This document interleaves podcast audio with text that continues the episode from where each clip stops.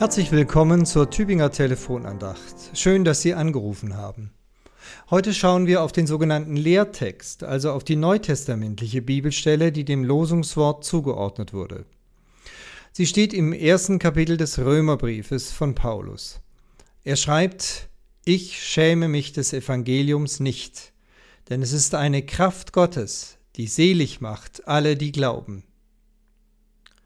Wahrscheinlich haben viele von Ihnen dieses Bibelwort schon einmal gehört und vielleicht auch verinnerlicht. Vor meinem inneren Auge sehe ich immer einen ziemlich markanten Prediger vor mir, der dieses Pauluswort zitiert, um seine eigene Entschlossenheit zum Ausdruck zu bringen, nach dem Motto, auch wenn sich andere vielleicht beschämt zurückhalten, ich tue das nicht, ich schäme mich des Evangeliums nicht, ich spreche frei raus, und ihr dürft ruhig auch ein wenig stolz auf mich sein, was ich für eine Charakterstärke habe. Nun, den letzten Satz habe ich ergänzt, aber wahrscheinlich liege ich gar nicht so sehr daneben mit meiner Deutung. Wie wertvoll ist aber dagegen der Blick in die Bibelwissenschaft, denn sie zeigt uns, dass Paulus diesen Satz mit einem ganz anderen Zungenschlag geschrieben hat.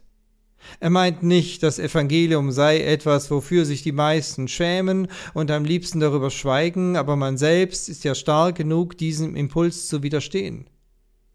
Nein, so meinte das Paulus gar nicht, sondern viel entspannter.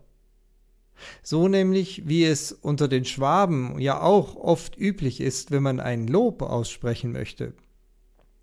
Ich sehe zum Beispiel meinen Vater vor mir, einen echten Schwaben, wie er mit einem wohligen Lächeln auf den Lippen und der Gabel in der Hand auf seinen Teller schaut, der vor ihm steht, und dann sagen kann, das ist nicht schlecht. Das ist nicht schlecht, weil es richtig gut ist. Und so genau meint es Paulus. Das Evangelium ist nicht schlecht. Es gibt nichts zu meckern. So sagt man es in Norddeutschland, wenn man etwas großartig findet. Es gibt keinen Grund, sich für das Evangelium zu schämen, weil wir geradezu begeistert darüber sein können, was dieses Evangelium in uns ausrichtet.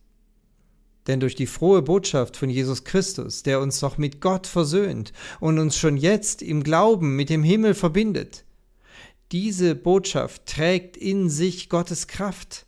Sie hat eine enorm lebensverändernde Dynamik ich spüre, wie sie mich aufrichtet, meint Paulus damit, und mein Leben mit einem Glanz überzieht, den ich mir vorher überhaupt nicht vorstellen konnte. Denn ich bin ein Kind Gottes und ich darf geradezu in Jubel ausbrechen. So großartig ist diese frohe Botschaft. Sie macht selig ja, damit ist natürlich der Himmel gemeint, Gottes Ewigkeit, das, worauf wir uns von Herzen freuen können. Aber darin ist auch unsere Lebenszeit hier und jetzt schon eingeschlossen, in der wir über die so wunderbare Botschaft des Evangeliums glücklich, ja glückselig werden können. Und wir erleben das jetzt schon, indem wir ihr glauben, indem wir dieser Botschaft vertrauen. Denn wir vertrauen damit ja letztlich nicht nur einer Botschaft, sondern niemand Geringerem als Gott selbst, der sich in Jesus Christus zu uns herabgebeugt hat, um uns zu sich zu holen, um uns gewissermaßen wie ein Kind auf seinen Schoß zu ziehen und uns zuzusprechen, du und ich, wir gehören zusammen, auf immer und ewig. Und das ist nun wahrlich nicht schlecht, denn, es, denn ich schäme mich des Evangeliums nicht. Es ist eine Kraft Gottes, die selig macht.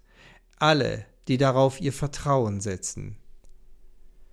Mit herzlichem Gruß aus Gomaringen, Ihr Pfarrer Peter Rostan.